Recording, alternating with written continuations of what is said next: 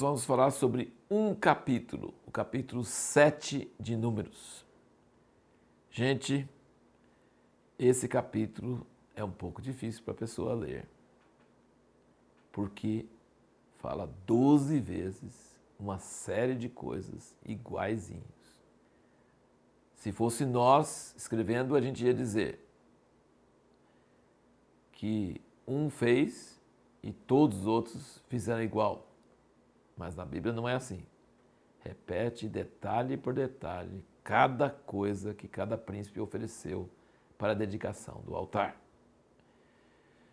Vamos notar então algumas coisas aqui. Primeiro, até agora, nesses livros de Êxodo, Levítico e até aqui em Números, tudo é feito pela ordem de Deus. Deus toma a iniciativa, ele ordena. Mas agora nós vemos uma coisa que ele não ordenou. Os príncipes, os doze príncipes que ele havia escolhido, um para cada tribo, vieram voluntariamente oferecer um, umas ofertas para dedicar o altar.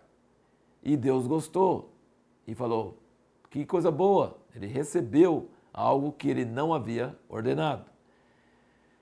E, mas todos eles deram iguais, as mesmas coisas.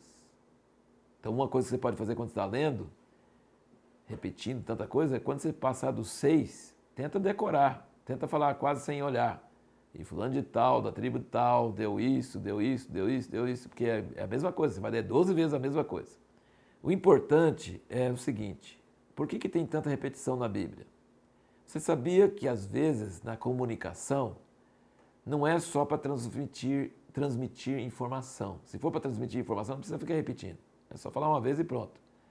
Mas as pessoas às vezes não dão a devida importância de uma coisa só porque foi falado uma vez. Então tem que ficar repetindo, repetindo, repetindo. Não porque a pessoa não tem informação, mas para que aquela informação penetre, entre, fica, seja dada a devida importância. Então, repetição muitas vezes é usado na Bíblia para dar a devida importância. É a mesma informação, né, aqui no caso, repetido 12 vezes.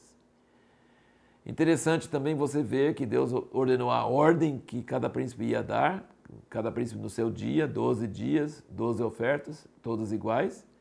E você percebe que eles deram, Deus mandou dar para os levitas que os levitas vão servir a casa de Deus, vão trabalhar na casa de Deus, no tabernáculo, servir Arão e seus filhos.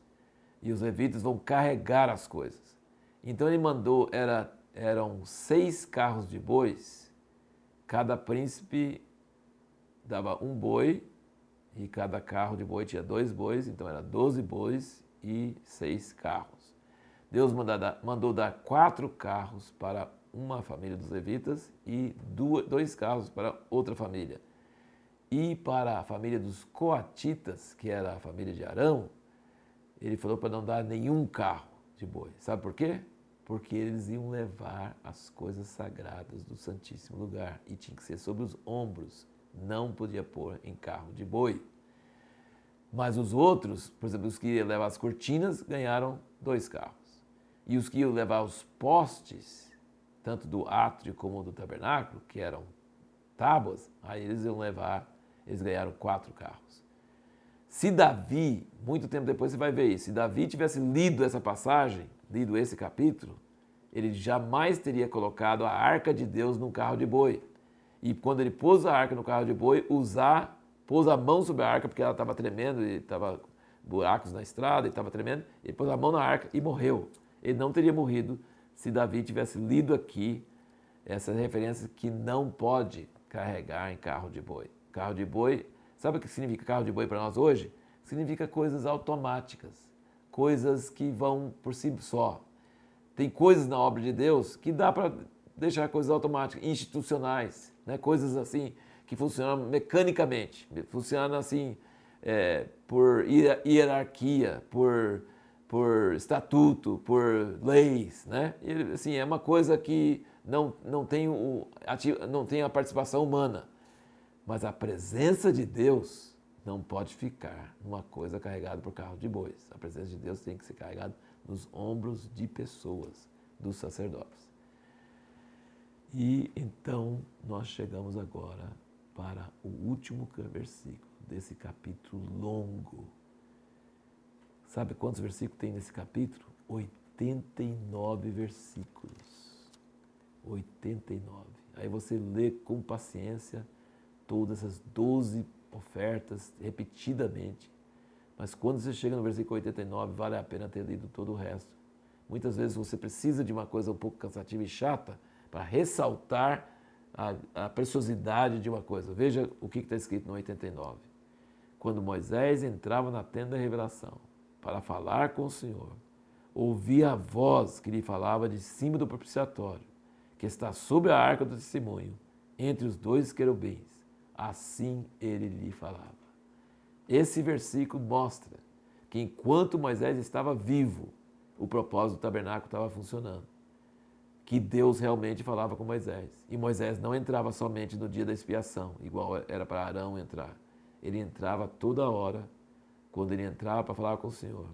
E ele não morria, ele não morria, ele ouvia a voz que falava de entre os querubins, em cima do propiciatório, e Deus falava com ele. Agora, Deus não falava com ele porque estava sacrificando boi, e aspergindo sangue com incenso. Não, Deus falava com Moisés porque Deus já falava com Moisés, porque Deus tinha amizade com Moisés. Moisés era seu amigo.